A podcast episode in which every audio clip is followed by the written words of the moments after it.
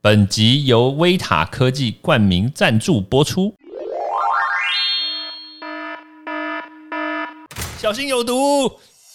对有，些长辈可能就三个月，就真的是我们是唯一他讲话的对象。哇天哪，对对对，嗯，除了除了 Seven Eleven 的店以外，所以心态还是关键。心态还是很关键，因为其实没有真的需要被帮助的人。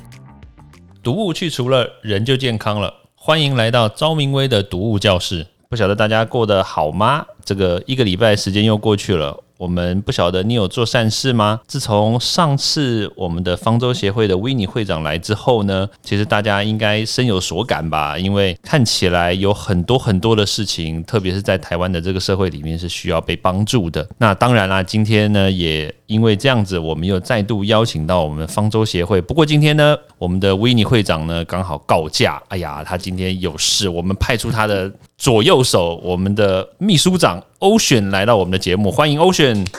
大家好，我是欧选。哇，欧选为什么叫欧选呢？是因为你们要你们的服务项目要跨过海洋吗？哦，没没没有特别，就我本身就非常喜欢海洋，哦 所以大学的时候就替自己取了一个这样的名字叫欧选。哦，对对所以你的欧选的名字已经很久以前就是哦。对对对对好啊，那那你为什么要加入方舟协会呢？起初其实我也没有特别想加入，主要是因为自己有一些情绪情绪管理上面的问题。嗯那我听说，就是我听说有个地方就是有这样机会的服务，所以我就跟着我们的理事长吴英杰去参与了这样养老院的服务。那我参与了一段时间，发现。我发现我将焦点不要太关注在自己的生命上面的时候，那我就我我发现这样的情绪管理的控制，它的效果是非常好的，所以我就嗯持续的参与这样的项目。所以其实你来担任志工，主要是因为你自己有一些心理的状况，是是是，所以你会想要透过担任职工这样子的工作，然后来转移自己的状况。对对对对对，那一开始就是好像是有一个因缘，就是我好像那个忧郁症稍微、嗯。稍微有一点不不舒服，然后所以我就把自己关起来，然后我们的理事长啊，就是亲自的把我拽去那个养老院。理事长就是维尼姐是吧？对对对对对我们的理事长嗯对，对，然后我服务完才发现，其实我其实我那天服务完才发现，哎，我的情绪转换的速度，因为关注在这些养老院的长辈上面，是所以我自己的状态就因为这样的服务而瞬间的调节起来，大概一个小时之之后跟一个小时前的那个那个那个状态的转变是非常大的。哎、这个是蛮特别的耶。是的，对啊，那其实当然，我们今天不是要讲这个您您个人的状况啦。不过对对对，不过，如果说可以透过担任志工，然后透过这种社区服务的这种这种动作、行径，或者是这种活动来这样子来说的话，其实是可以帮助我们一些身体有内化，然后可以改变我们自己的情绪，然后可以帮助我们自己去朝另外一个方向去思考。确实是有一些不同的一些想法。哎，那其实，在这样子的担任志工的这个状况之下的话，就是你们在目前协会里面，其实也有不少的志工嘛。其实很多人都是因为这样子的状况来担任志工嘛。嗯，对，有有非常多的年轻人啊，就是因为协会这边有非常多规律的活动，嗯那我们。这些规律的活动执行久了之后，就会有有它的影响力，然后所以会有各式各样的年轻人或是不同族群的人会来参加这样的服务。嗯那这就是我们协会刚开始一开始的一开始的服务目的，就是我们服务弱势也服务自工生命教育的青年教育这样子。那什么样的的有什么样特质的人，年轻人他会来担任你们的志工呢？哦，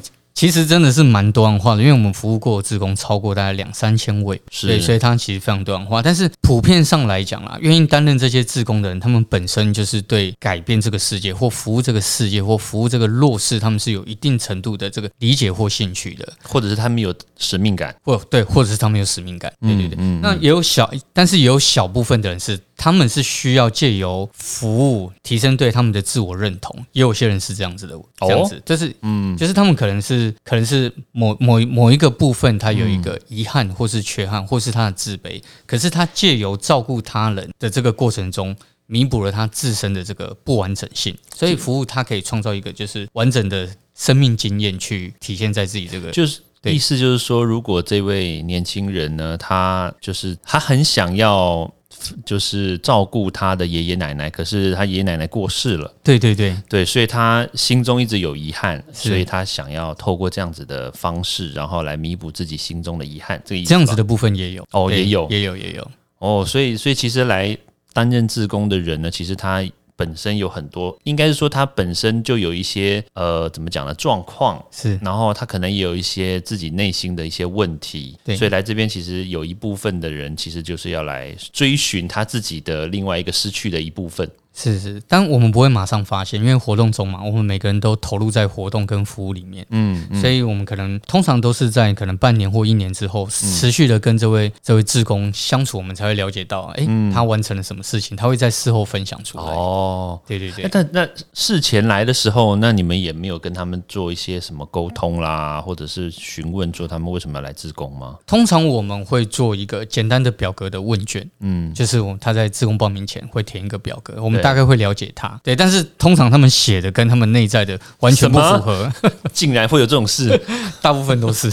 哦，所以那那普遍来说的话，就是我们只要想担任志工，然后就来找你们，然后其实基本上来说，应该也不会有什么门槛，对不对？自工的话是没有门槛的，嗯。对，但是我们有很多有很多专业的服务还是需要门槛的。哦，对。对这比如说？比如说像我们有志工跟专案志工，哦，那不一样，对，那种那不一样。有有些有些有些工作是需要一定的程度的培训，但是这样的人数它就会变得比较少。当然，对对对，因为它需要时间的累积跟经验。像比如说照顾那个独居老人，他就是一个专案的职工嘛。对，独居老人的话，通常会让比较专案或资深的职工去。啊，去了解预预防跌倒啊，这些他们的判断力跟比起新手职工来讲，他们一定会更好。对，嗯嗯嗯，哎、真的啊！如果说真的在照顾这个老年人啊，如果真的不小心让这个老年人摔倒，对这个这个应该蛮蛮蛮蛮恐怖的。对对，我自己就有一次的经验，就是就是在前年的时候，有一个长辈要陪他去看医生，然后天雨路滑，我没有注意他穿的那个夹脚拖是在特地的那个路面是比较滑的，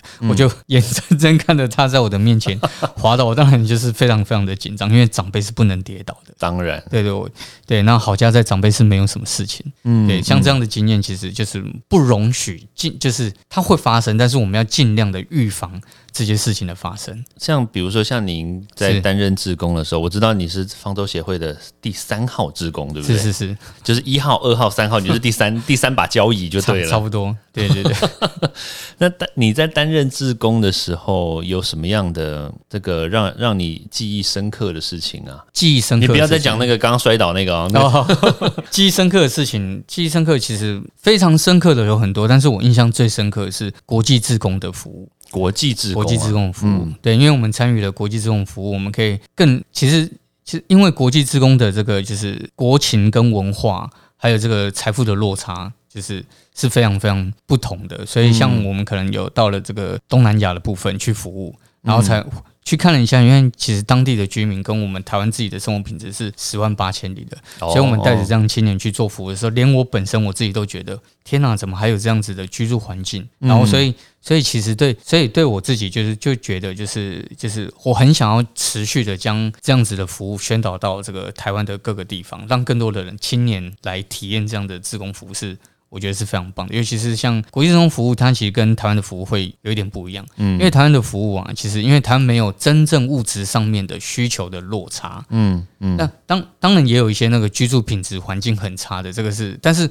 物质上面的落差，基本上台湾普遍上面的这个这个是比较小，对。嗯那可是，在我们在国际职工服务的时候，你就会发现，像可能我们还是要普遍使用茅坑啊，光使用茅坑这一点，就带带给所有青年职工震撼教育。对对对，嗯，所以你们当时都要带的职工，他一年去个几次啊？到平均一年会会有会有两次，因为我们东南亚一个，然后我们在青康藏高原有一个，哇，所以我们会有会有两个两个哦地方。去青海嘛？对对对，西诶西已已经接近在西藏地方嗯了。对对对，对，但但什么因缘际会呢？会比如说到这个青康藏高原，或者是因缘际会去那个东南亚这个地方啊？就我自己的缘分啊，主要就是我们的我们的我们的会长他他有这样子的国际资源，所以他、哦，嗯，对，所以他积极的参与这样的活动，所以他他就会鼓励我们协会主主办这样的、嗯主办这样的活动，然后参与这样子。对。但但平常你们都还是在以台湾为主嘛？对，我们其实九成的服务都落在台湾。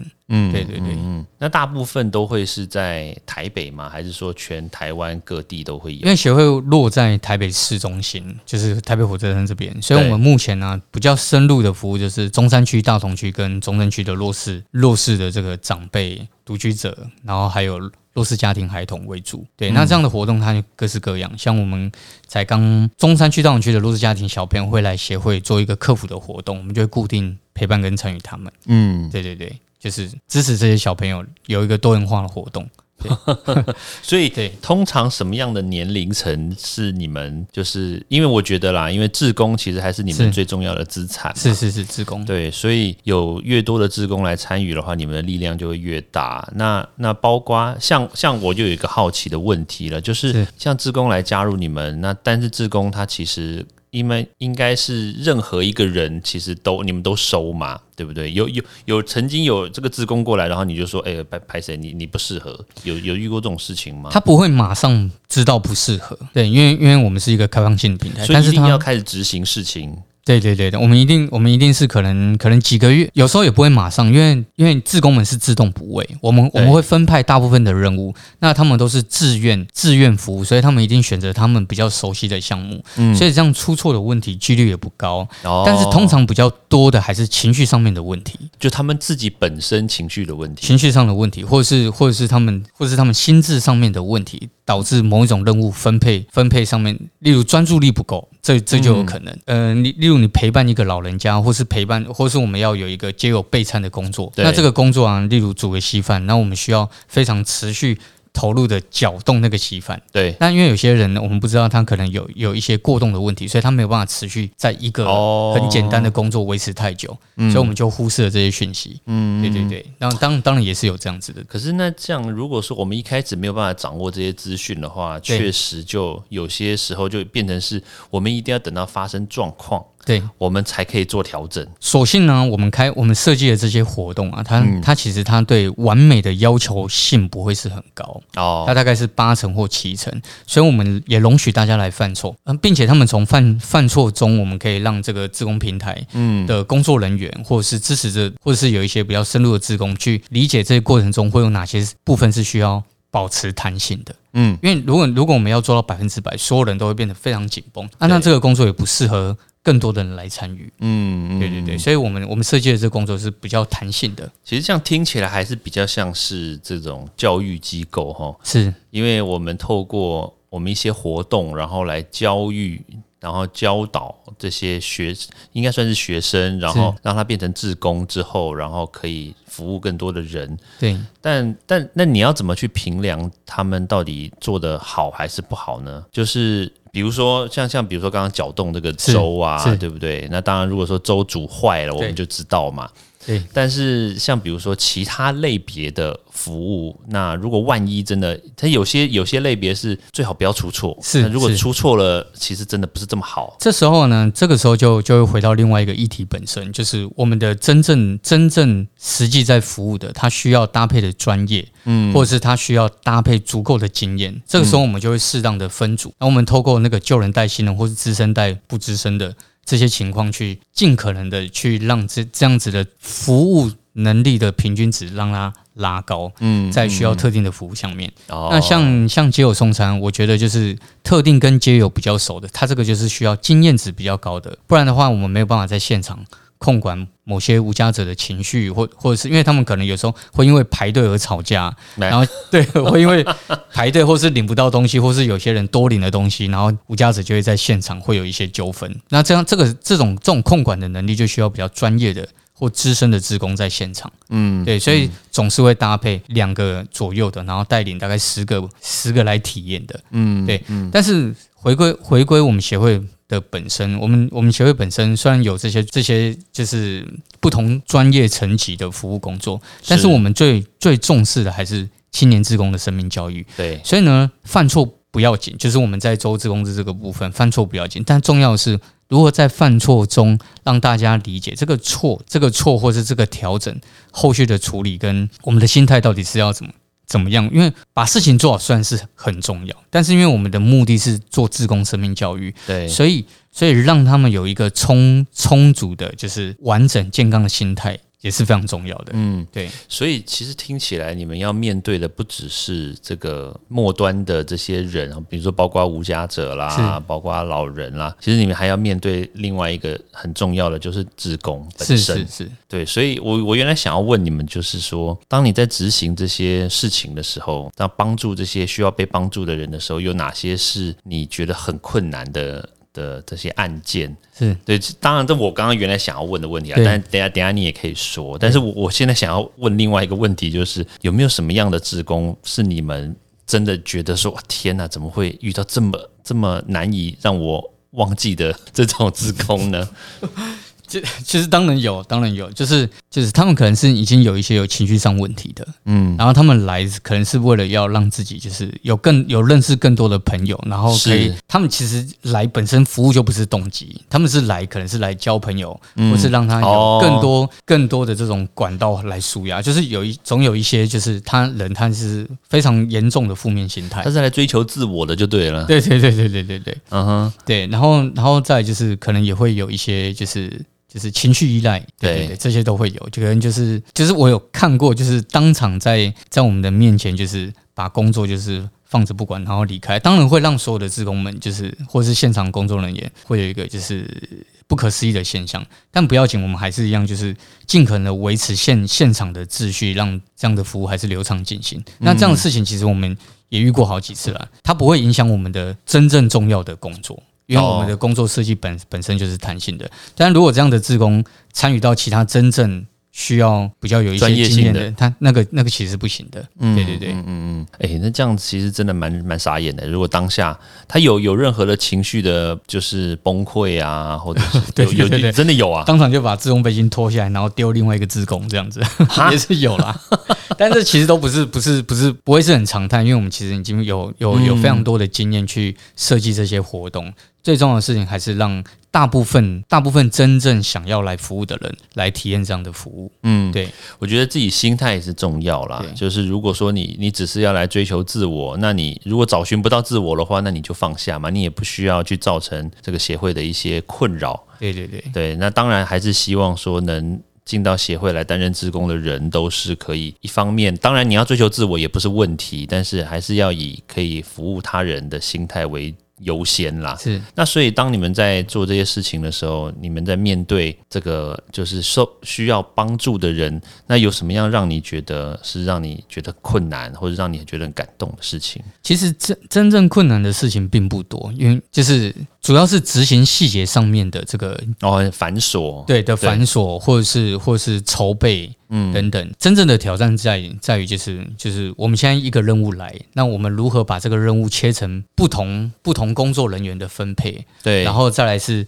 组织跟影响我们的职工，然后让职工们理解这个任务的重要性。然后去搭配。那像我们曾经就有接到一个比较比较重大的任务，嗯，就是我们可能要在要在那个台北市的小巨蛋办一个办一个万人的活动，嗯，那它它是一个它是一个像是静心的艺术展演。那这样的活动的目的其实就是要让更多人就是了解，就是就是静心，还有还有就是这种这种平静状态的重要性。嗯，对。那里面设计非常多演出。那像这样子的像这样子的筹备的服务啊，筹备这个活动的过程需要。非常非常多的的组长分配跟任务下去，是对他，所以他影响的细节就比较多。所以像这个任务，虽然事情都是事情都是能被完成的，即便要筹备这么大的活动，对。那小到了，举个例子，像我们有非常非常多的急难救助个案，他们会写信来协会，嗯，那他们写信来协会，那有些是透过区公所或是或是议员们的转介绍，那我们收到这些资料之后。我们要如何开始筹备这些急难救助的？就是他们，我们会先从访视，然后了解情况，然后深深入去做家访或者是视察，然后在我们了解状况之后，会是调一些资料，然后这些这些调查资料都完成之后，我们就会开始进行进行所谓的就是发放的慰问金或急难救助金，嗯，这样子。在筹备这些资金的过程中，它当然也会有困难，但是但是取决于就是我们到底要抱着什么心态去完成这些任务。所以心态还是关键了。心态也是很关键，因为其实没有真的需要被帮助的人，只有一种情况就是就是这些需要被帮助的人，他实际上我们如何在最关键在适当的位置给他支持，而不是给他社服依赖。这个对，这件事情对我们来说是非常重要。所以你们就是帮助他，给他就是就是帮他一下，然后但是呢，就是不是让它变成是一个长期依赖。对，如果是长期依赖的话，通常通常他们都是属于可能就是弱势，或是像独居长辈这些，你你先哦。你要他再站起来，他也很困难。对，所以这种话，我们会会有另外一个机制，就是大量的大量的访视或探访或服务。嗯，对。诶，那这样你们要跟，因为他们像这一类型的的这种的人呢，他们其实已经有社工在介入了嘛？对，那你们跟社工要怎么去搭配啊？哦，其实我们跟社工的职责完全不一样。嗯，那社工其实会在社工其实会在一个完整的系统体系架构去服务这些长辈。是，那他们能够分配给这些这些弱势的时间其实并不多，因为哦整个台北市的、整个台北市的社工，它其实是量能是有限的。嗯有限。这个时候，我们培训更多的积极的专业志工，对我们来说就是一个很重要的任务。因为这些志工们，他可以更更常态性的去做陪伴，嗯了解他们的生活，或或是关怀。像有些长辈，如果我们职工我们没有去探访，他这个礼拜唯一讲话的对象就是我们职工。哦，那有些长辈是三个月，因为可能他离我们协会比较远，或者是我们的量能有限。对有，些长辈可能就三个月，就真的是我们是唯一他讲话的对象。哇，天哪，对对对，嗯，除了除了 Seven Eleven 的店以外，嗯我们就是嗯我们就是唯一能够直接，所以所以有时候他们第一时间打电话不是社工，而是打电话给我们的职工同仁。对，然后所以我们会在第一时间，嗯，像我就有一次在凌晨五点就接到一个长辈的电话，说他他在家里跌倒，我六点就搭第一班捷运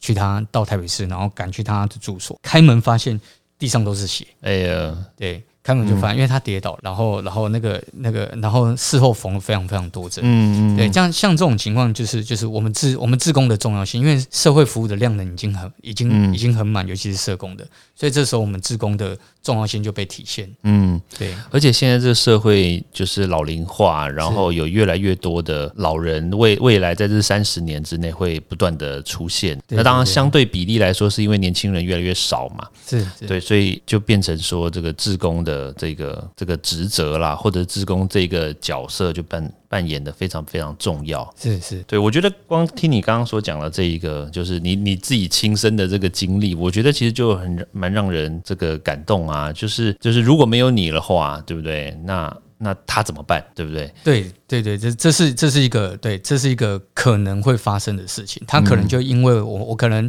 没有接到那通电话，然后没有及时去，然后他也不知道找谁，对他有可能就会在嗯。对是的，我觉得其实，在现阶段来说啦，就是当然，就像你刚刚说的，没有谁是真正需要被帮助的。但是，确实在我们面对很多状况的时候，确实有些人在当下那个时间点，如果没有你的话，他确实可能会发生一些不好的一些结果。对，所以如果说有更多的人呢，可以一起来参与这样子的活动，来担任志工。而且当然了，我必须说是要真的 有心帮助人啊，你不要真的只是追寻自我的那个什么内心的平和，然后才来 参加活动，然后实际上反而造成大家的困扰，造成协会的困扰，造成那个被帮助的人的困扰。其实这个都不是好事啦。是对，那那秘书长要不要最后再来讲？讲几句话来给这些，比如说想要担任志工，但是又筹措不前的人，这些年轻人来说两句话呢？讲一下，我觉得我们理事长最影响我最多的部分，他其实告诉我，把身边的每一件小事情做好，就能成就大事。嗯，所以，我们持续的善待身边的每一个人，然后每一件事情，包括我们眼前的职工跟我们所被分配到的任务。欢迎这些，如果你也想要能够能够一起来为这个世界做更多服务的人，然后一起加入我们防护协会的行列。那在这边，我们会就是有搭建一个非常完善的平台，包括教育。然后包括读书会，包括活动，对，然后包括系统性的服务跟专业，嗯，对。那如果如果如果你有这样子的服务热忱，然后欢迎你加入我们的协会，一起为世界做更多。哇，太棒了！我们今天谢谢我们的秘书长 Ocean 来到我们节目，谢谢大家，谢谢。好，谢谢。欢迎大家到 Apple Podcast 或各大收听平台帮我订阅、分享、留言。有任何问题或想知道的内容，也欢迎大家来找我讨论哦。